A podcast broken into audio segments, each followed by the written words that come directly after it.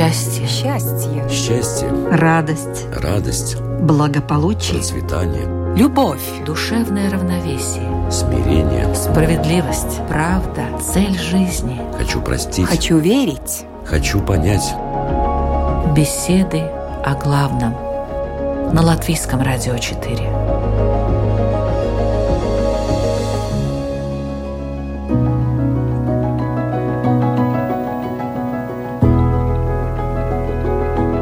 В эфире программа «Беседы о главном» в студии Латвийского радио 4 Людмила Вавинска. Здравствуйте. Думаю, что ни для кого не секрет, что сейчас многие живут в виртуальном мире, а в реальный выходит только, как говорится, удовлетворить физиологические потребности. В этом удивительном мире можно иметь много лиц, которые часто далеки от оригинала.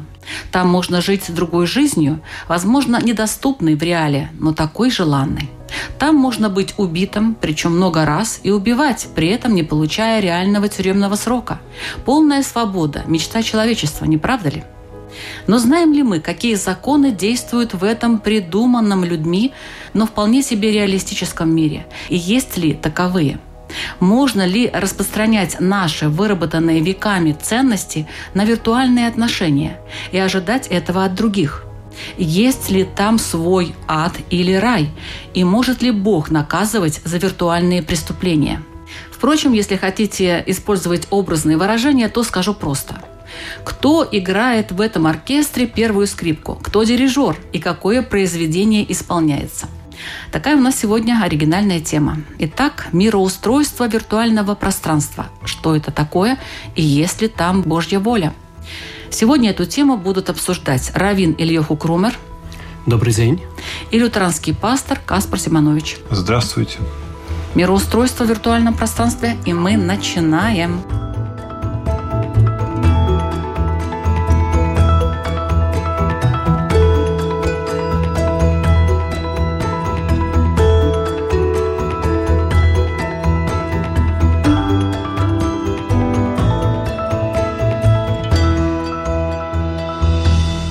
Уважаемый Ильюх, вот считаете ли вы, что виртуальный мир стал частью мира реального? Если да, то как это проявляется?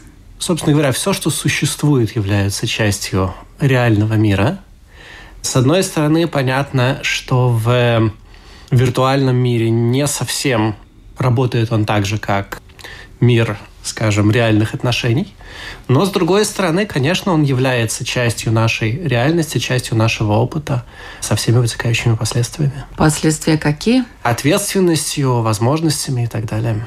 А вы как считаете, уважаемый пастор? Да, я думаю, что виртуальный мир или виртуальное пространство является каким-то образом таким закономерным продолжением человеческой фантазии и технологий. Например, умение писать, письменность как такова, это же тоже технологии. И мы сегодня имеем священные писания, всякие романы, рассказы. Это ведь тоже виртуальный мир.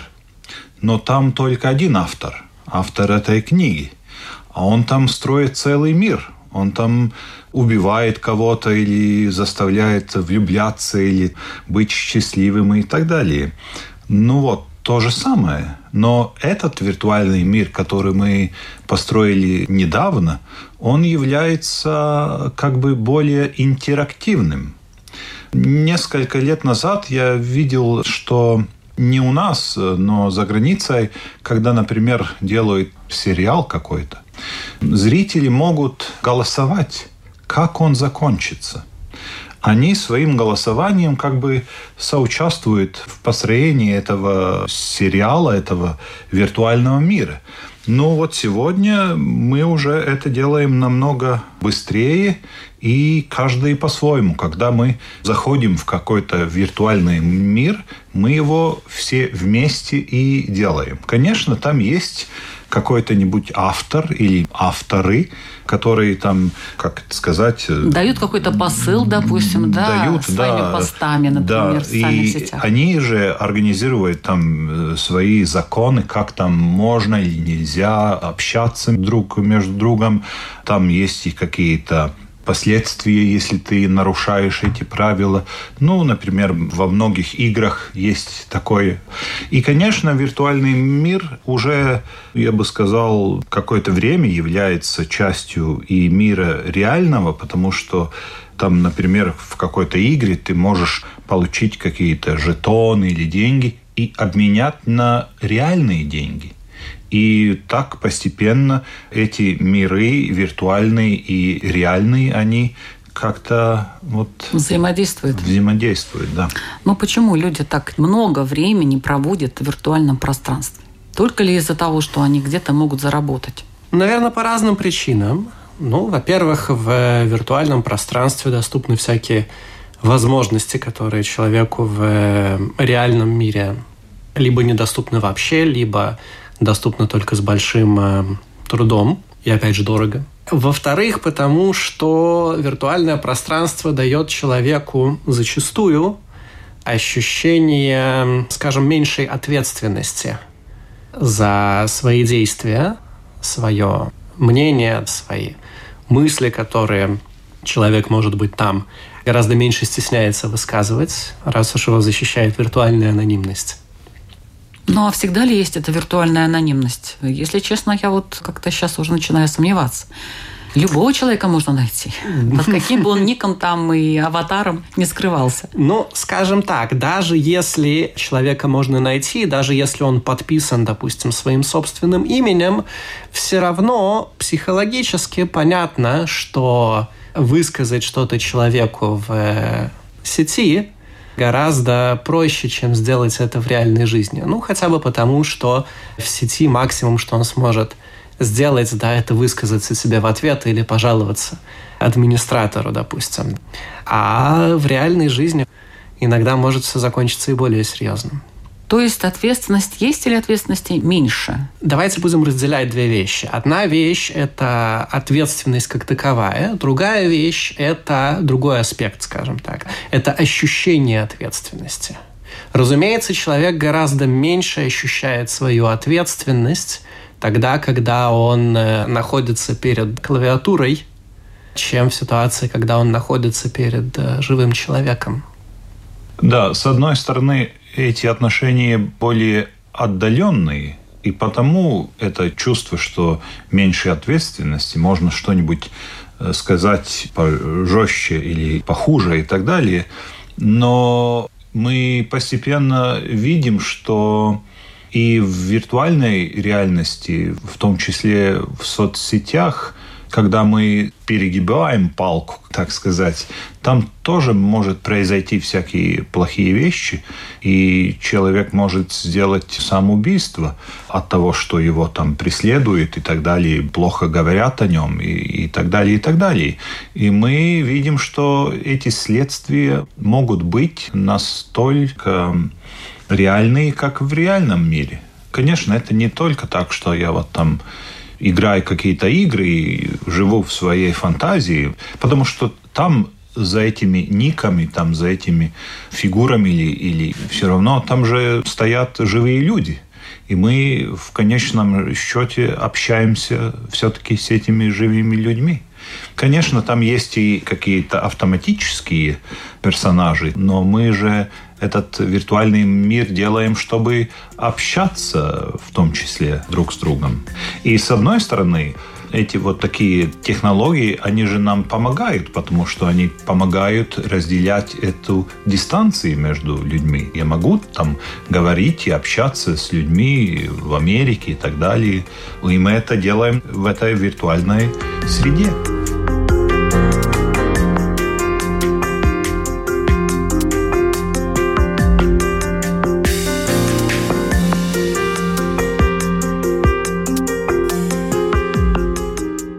Сейчас переходим к порядку.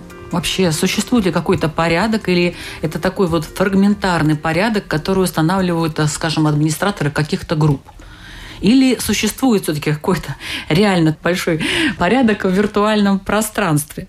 Но если он существует, то кто его тогда устанавливает? Какие законы там действуют? Есть ли там они? До известной степени в любом человеческом сообществе действуют те правила, которые люди сами себе устанавливают. И человек должен считаться с тем обществом, в котором он живет, или в котором он, скажем, функционирует. И нет значения в этом смысле, или это люди, которые физически реально присутствуют, до известной степени. И виртуальный, скажем, мир, он все равно был не совсем реальным. Ну, то есть, когда мы говорим о государстве и каких-то правилах, которые действуют в таких больших, скажем, сообществах, мы тоже не имеем в виду людей, с которыми мы встречаемся физически.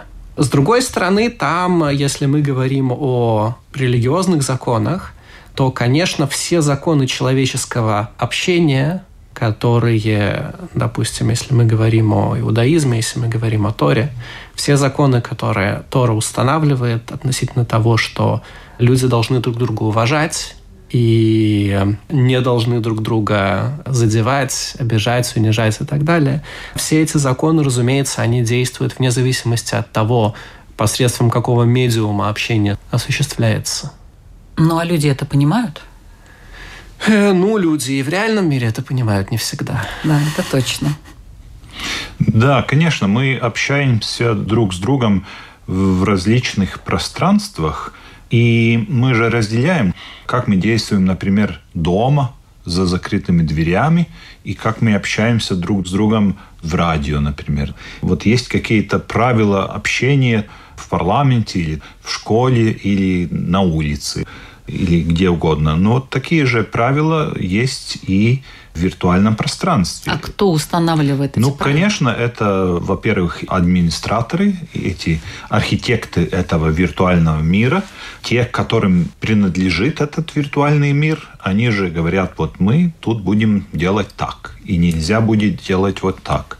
Но я согласен, что за этим всем все-таки стоят какие-то объективные законы, потому что мы же люди везде. Мы люди и дома, и на улице, и в парламенте, и в радио, и в виртуальном мире. Ну почему мы разные должны быть? Вот вы говорите, правила там такие, тут такие, дома так, парламент на радио по-другому. Почему вы на радио ведете себя не так, как дома? Вы дома по-другому себя ведете? Мне кажется, нет. Ну, немножко да. Да, я, думаю, я думаю, что каждый человек дома себя ведет немножко по-другому. Это чисто психологически, потому что мы как бы защищаем свой внутренний мир от других Воздействие воздействия, да, и мы его защищаем, мы чувствуем себя более защищенными, когда никто нас не видит и так далее. И мы позволяем себе быть более натуральными или более... Говорить то, что думаешь. Э, да, говорить то, что думаем, и делать то, что хотим. И вот представляете, какая реакция бывает? Раз тебя и забанили. Да, да, да, да. Но вот когда мы выходим на улицу, мы же должны считаться с другими людьми, потому что мы хотим жить вместе. Мы же такие вот создания, которые живут э, в обществе. Мы должны все вместе найти какие-то правила, как всем нам вместе жить спокойно. В виртуальном пространстве это, наверное, не так. Ну, все-таки, все-таки, я думаю, что там же тоже есть какая-то цель, почему этот мир построен, этот виртуальный мир.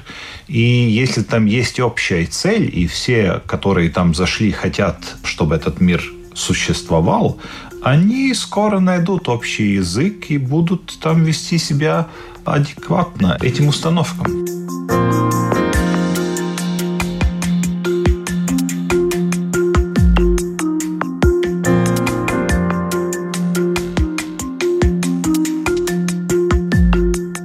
Разумеется, виртуальный мир создается какими-то конкретными людьми, компаниями и так далее.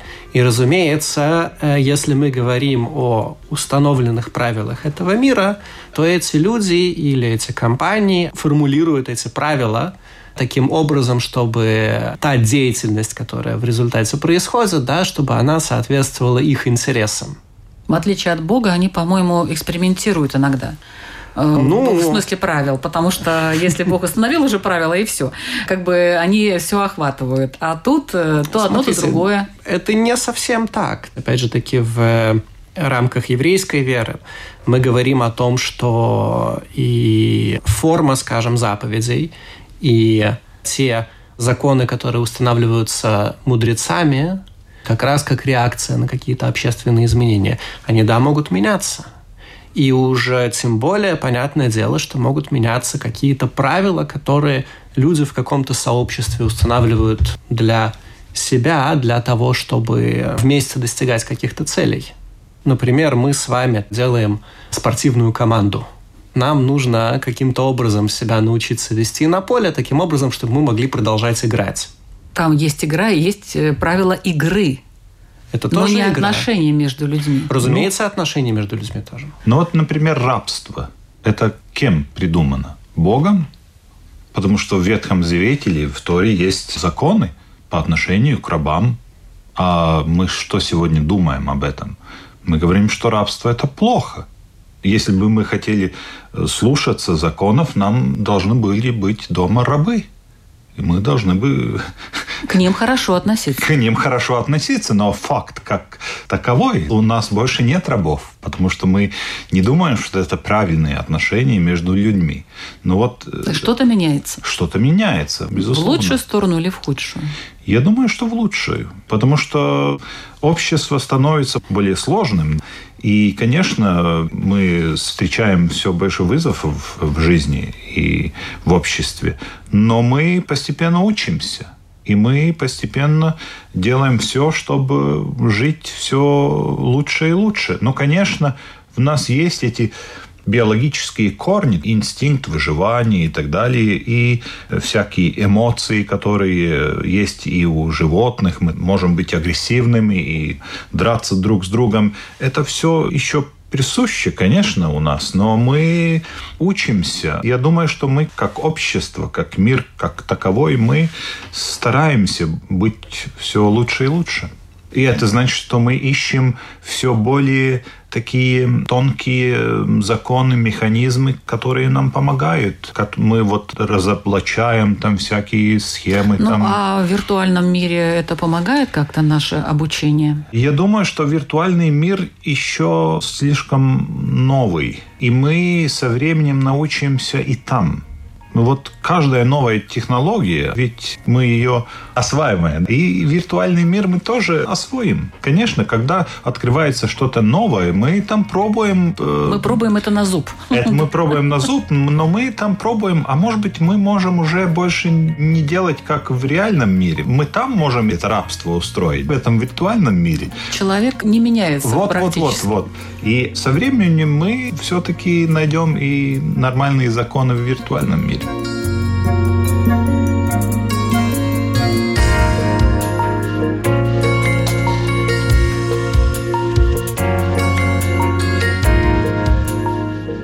Я напоминаю, что вы слушаете программу «Беседы о главном».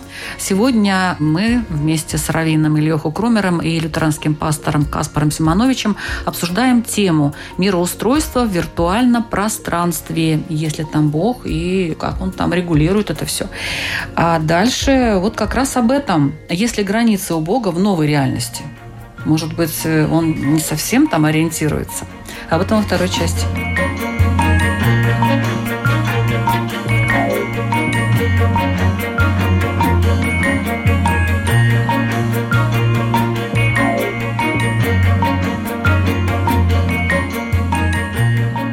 Опять же таки, виртуальная реальность – это тоже один из способов человеческого общения. Почему бы там не продолжали действовать все те же самые законы, которые действуют и в обычном человеческом общении? Ну вот смотрите, ну вот игра, могут убить там сколько-то жизней у вас э, в запасе, вы там кого-то можете застрелить. Сам факт есть убийство, а наказания за него нет. А вот мой пример про романы и рассказы. Автор же делает с этими персонажами, что он хочет. Разве мы его судим за это? Ну вот, в чем разница роман и виртуальная реальность? Все-таки виртуальная реальность, она, как вы сами сказали, она более интерактивна. То есть это как игра такая. Ну, конечно. Это, не игра. совсем книга. В книге ты соавтор, потому что ты понимаешь, что книгу по-своему, у тебя там какие-то любимые места или нелюбимые герои и так далее. То есть ты как бы участвуешь в этом, но при этом автор пассивен. Да-да. А тут все активны. Ну да, но ведь я читаю книгу, и там есть персонаж, и я ему сочувствую, он мне нравится. Да. Но я А не могу там написать, а на знаете, вот хороший он. странице автор его убил. Что я буду делать? Писать письмо автору. Да, подать в суд, он убил моего персонажа любимого. Но ведь нет. мы Ну, серьезно понимаем- можно относиться? Мы, мы же понимаем, что это нереальность, что это другой аспект. Как вы считаете, уважаемый Ильюха, серьезно надо относиться к виртуальной реальности или вот, ну, так вот? Типа И, ну, прочитал. во-первых, не все, что мы, скажем, называем каким-то словом, обязательно этим является. Ну, как бы игровое убийство, оно существовало и в э, обычных дворовых играх. Точно так же тебя играют казаки-разбойники, да, могли пристрелить. И ты знал, что ты, собственно говоря, убитый должен возвращаться на базу, и при этом никому никогда не приходило в голову, что надо вызывать полицию по этому поводу. Но, с другой стороны, нужно понимать, что до известной степени фантазия человека тоже является чем-то, с чем надо считаться.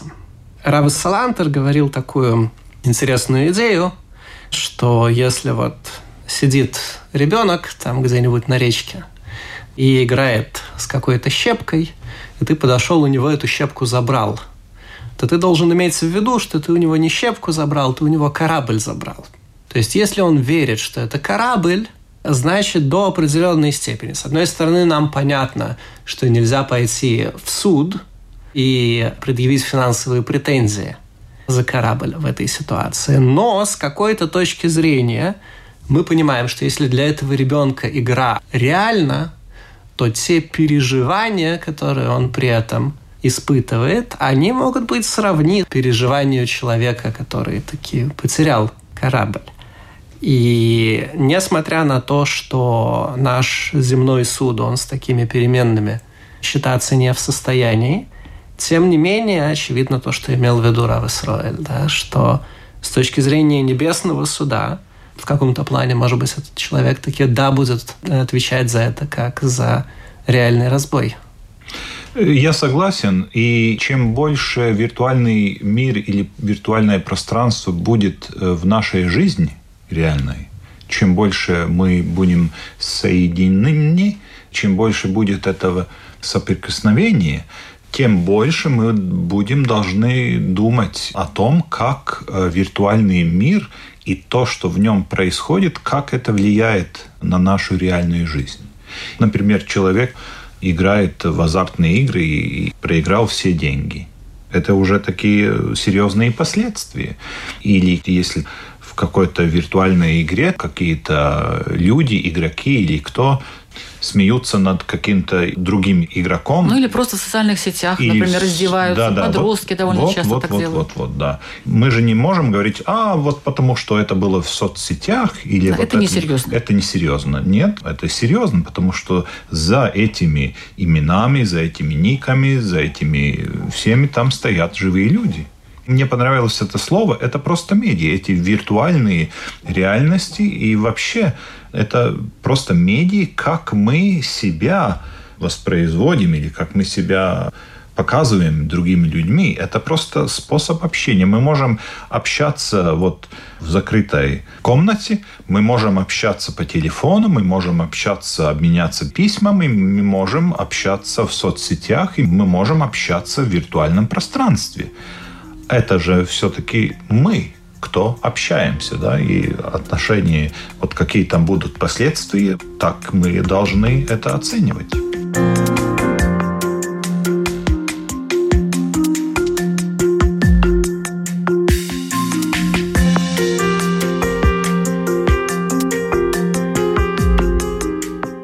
Ну вот вы знаете, когда человек э, очень увлекается социальными сетями, он может себе создавать несколько профилей, И эти профили э, могут отличаться кардинально просто друг от друга. То есть тут он э, супермен, тут он клерк, тут он еще кто-то. И вот несколько профилей, и он от этих профилей там как-то действует.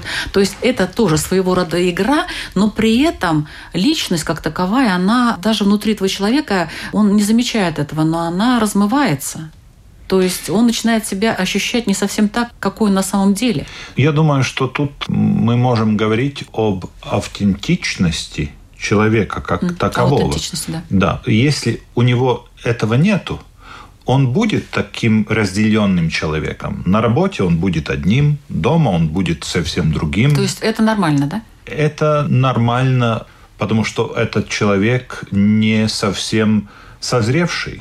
Потому что созревший человек, автентичный человек, он везде будет тем, кем он является. И он будет осознавать, кто он и что он. А вот те, которые не аутентичны, они же в реальной жизни тоже с другими говорят так, с другими этак, и у них тоже различные профилы.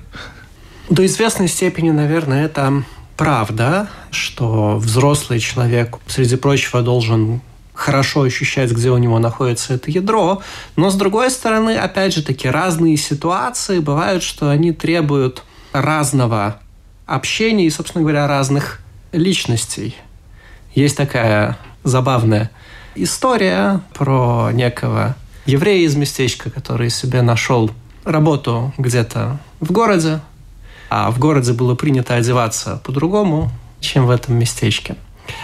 Ну и, соответственно, он приезжал на работу, переодевался там в рабочую одежду, потом приезжал обратно в свое местечко и одевался так, как у них там было принято. А в какой-то момент он задался тем самым вопросом, а почему я лукавлю? Если я себе позволяю так одеваться в городе, ну, значит, я должен быть настоящий, я должен и у себя тоже ходить, ну, как бы люди... То есть да, он будут... выбрал городской вариант. Да, да, да. Собственно говоря, там у меня нет выбора, там я должен ходить в костюме. А дома можно? Да, а дома я хожу, как бы все ходят в лапсердаке, но я не могу там ходить в лапсердаке. Значит, Что я такое здесь... лапсердак? Лапсердак такой длинный кафтан. Ага. Значит, раз я там не могу ходить в лапсердаке, значит, я должен дома ходить в костюме. Ну и стал он, значит, у себя там в местечке тоже ходить в костюме, и тут один день вызывает его к себе. Раф местный говорит, Хайм, а что ты в костюме ходишь? На что он сказал, уважаемый Рав, вы же знаете, что я вот работаю в городе, там нужно в костюме ходить. И я подумал, а кого я, собственно говоря, пытаюсь обмануть? Надо же учиться нас быть честным. И он тогда сказал, мы переезжай в город и живи там, да? Вот, нет, Нет? тогда Рав ему сказал, понимаешь, я думал раньше, что ты здесь честный, а там ты их обманываешь. Соответственно, достаточно неизбежно, к сожалению, в нашем мире. Это, да, наверное, нужно сказать, что это плохо. Что человеку приходится скажем, подыскивать себе шкуру под ту ситуацию, в которой он находится. И действительно он не может быть одинаковым и дома, и на работе, и в гостях. Но важно понимать, где это настоящий. Или редкие люди, которые могут и там, и там. Редкие люди. Редкие люди, которые имеют очень сильную нервную систему, наверное. Не вопрос нервной системы, это вопрос того, насколько он может себе позволить жить только в том мире, в котором он вот может быть таким.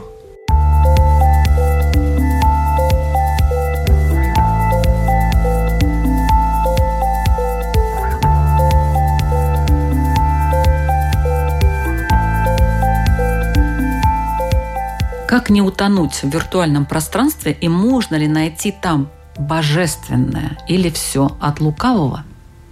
Уважаемый Каспар. Я думаю, что можно не утонуть. И я вот слушал эту историю, я задумался, что вот аутентичный человек, у которого есть это ядро, он может одеваться и так, и этак. И все равно другие будут чувствовать, что он истинный. И я думаю, что это и ответ на ваш вопрос. Если я аутентичный человек, если я верующий человек, если у меня есть это внутреннее ядро, если я осознаю свою связь с Богом и так далее, ну какая разница, где я нахожусь? В этом пространстве, в этом мире, в этой комнате, в виртуальной комнате, в соцсетях, на улице. Разницы никакой. Я же я в любом месте.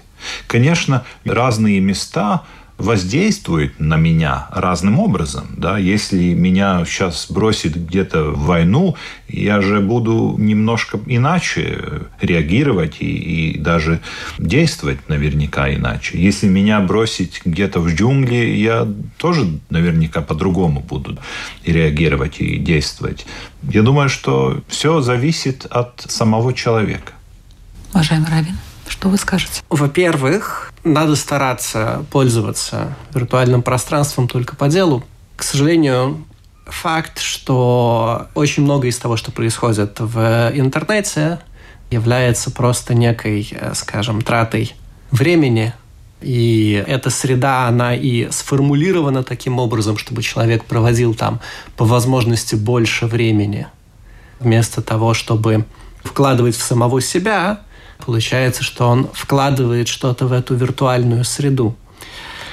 То есть в первую очередь нужно, конечно, сильно контролировать, что ты, собственно говоря, там делаешь и на что ты тратишь свое время. Это к вопросу о том, как не потерять себя. Вопрос, или можно там найти божественное. На сегодняшний день, я думаю, что там можно найти все, что угодно. И проблема заключается не в том, как найти там божественное, а в том, как там не найти чего-то плохого с другого конца спектра, да. Как можно эту проблему решить? Опять же таки сильно контролировать, что ты там делаешь. Как вам вариант, э, который предложил уважаемый пастор, что если личность, вот она такая, у нее есть там ядро, то уже сам человек отсечет вот эти все... Можно плевы. еще одну историю расскажу? Расскажите. Был такой я гениальный человек, Гаон из Вильнюса, 300 лет тому обратно. И он э, все время сидел дома, учился, на улицу вообще не выходил, своих домашних особо не пускал. И однажды он пригласил одного своего коллегу, чтобы тот э, почитал ему нравоучение, объяснил ему, что тот в жизни делает неправильно. Такой был магит из Дубна. Ну, он, магит, очень испугался, да, что он такого может Гаону, собственно, сказать. Но сказали приехать. Он приехал. Тот сидит перед книгой, и магит ему говорит, вот ты тут сидишь перед книгой день и ночь праведный такой. А ты пойди на улицу, выйди, потолкись там на рынке и посмотрим, что от твоей праведности останется. На что Гоин ему ответил, что мы не показываем фокусы. Так. Это правда, что человек может, раз такая необходимость возникнет, да, он может настаивать на своем этом внутреннем ядре и стараться его сохранить. Но, тем не менее, лучше, когда человек не ставит себя в некое испытание без большой необходимости и не придумывает себе проблемы, без которых, в принципе, он мог бы обойтись. С другой стороны, можно согласиться с моим коллегой и сказать, что в этом смысле виртуальная среда может быть это более безопасное, скажем, такое тренировочное поле для человеческой личности, чем э, улица. Но бывает сильно по-разному.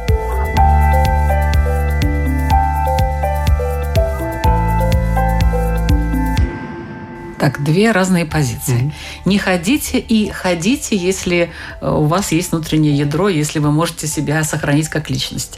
Наверное, каждый будет выбирать тот вариант, который ему ближе. Я попрошу вас задать свои вопросы, уважаемые участники, для слушателей, которые, видимо, тоже сейчас задумались. Тем более тут столько было рассказано всяких историй. Тем не менее, если вы еще раз прослушаете всю эту программу, то в конце вы дойдете до вопросов, которые вам задаст и лютеранский пастор, и раввин, и ответьте на них. Я уверена, что вы на них ответите, уважаемые слушатели. Итак, первый вопрос задает лютеранский пастор Каспар Симонович. Э, я вот думаю, если у человека есть сомнения, как себя вести в виртуальном мире, он наверняка должен сам себе задать вопрос – а как я буду себя вести с глазу на глаз, когда я встречусь с этим человеком? Я думаю, что это очень важный вопрос, который каждый может себе задать, когда он сомневается, а, что сейчас делать, что сейчас писать, как сейчас действовать. А действовать надо так, как бы я бы встретился с этим человеком глазу на глаз. И на этот вопрос только каждый сам может найти ответ в себе. И честный ответ, да, желательно, а не просто, ну, я ему то же самое бы сказал. Нет, давай подумай. Может быть и нет. Свой вопрос задает Равин Ильеху Крумер. Среди законов Торы есть такой запрет, который называется лашонара, буквально злословие. То есть нельзя говорить плохо о других людях, даже в той ситуации, когда это правда. В каких-то ситуациях, если это нужно для того, чтобы предупредить человека, какой-то грозящей ему от другого опасности. Отдельный вопрос, ну просто так рассказывать гадости о своем товарище нельзя.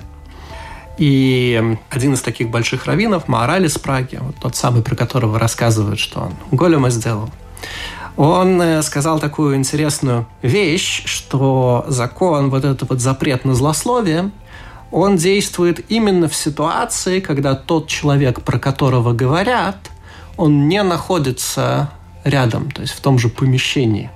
Почему нет? Потому что если он находится в том же помещении, то так же, как он пытается ему причинить боль своей речью, также он мог бы ему и в челюсть двинуть, условно говоря. То есть мы отсюда видим, что среда, в данном случае, когда он может причинить ему вред именно посредством своего языка только, что среда создает новую форму ответственности.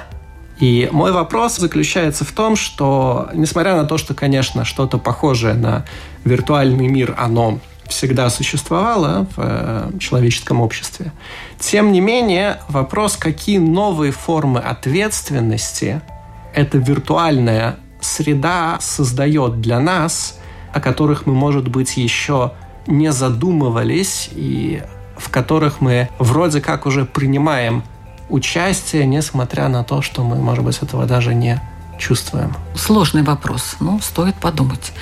Вы слушали программу «Беседы о главном».